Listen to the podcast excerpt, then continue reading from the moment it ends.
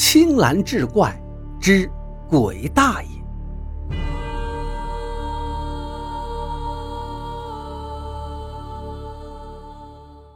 张氏一族的祭祖仪式很是隆重，由庆生代笔的祭文写得文采斐然，大获赞扬。仪式的最后需将祭文焚化，可是无论族长怎么点火，那张纸就是点不着。在场有一位名为赛半仙的算命先生，说这祭文并非张氏后人所写，因此祖先不收。张学文此时只能硬扛了，赌咒发誓说祭文是自己写的。此时祭文突然间无火自燃，瞬间化为灰烬。赛半仙看了之后暗自摇头。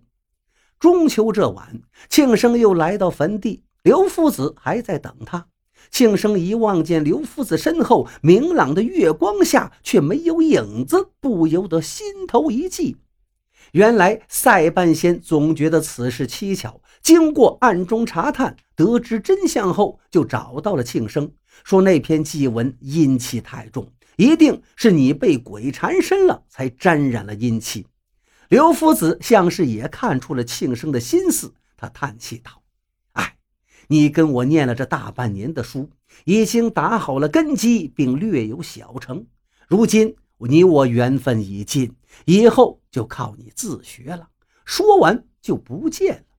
庆生心情复杂，回到家里，看见娘已经摆好了酒菜，说：“今晚中秋月圆，咱们跟你那死去的爹一起过个团圆夜吧。”庆生看着娘从箱底拿出来挂在墙上的亡父画像，心头一震，脱口而出：“哦，我知道为什么看着眼熟了。他跟我爹年轻时一模一样啊！”刘氏一听大惊，待问明了前因后果，也叹气道：“哎，这都是命啊！原来这刘夫子就是庆生的大伯刘子明。”当年也是顺天府的一名学子，顺治十四年参加乡试时，为了稳操胜券，他也花钱买了试题。发榜时果然名列榜首。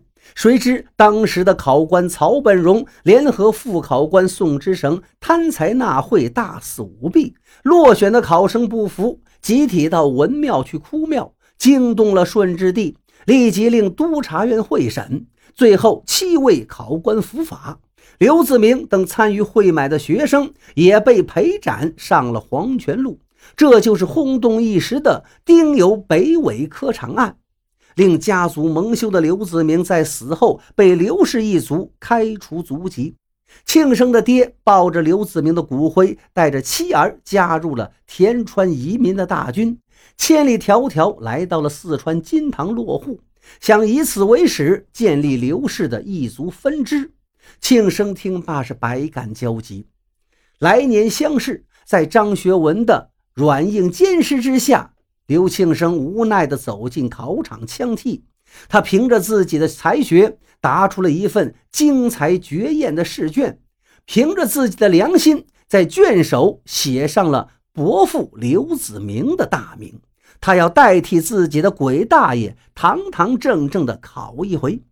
高中谢元的试卷被打开了胡名，主考官看到的却是考生名录中没有的名字刘子明，而登录在册的考生张学文的试卷却遍寻不到。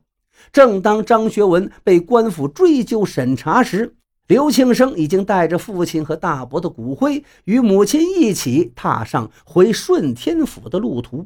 他要凭自己的真才实学，为刘家争光，重入族籍，一家人认祖归宗。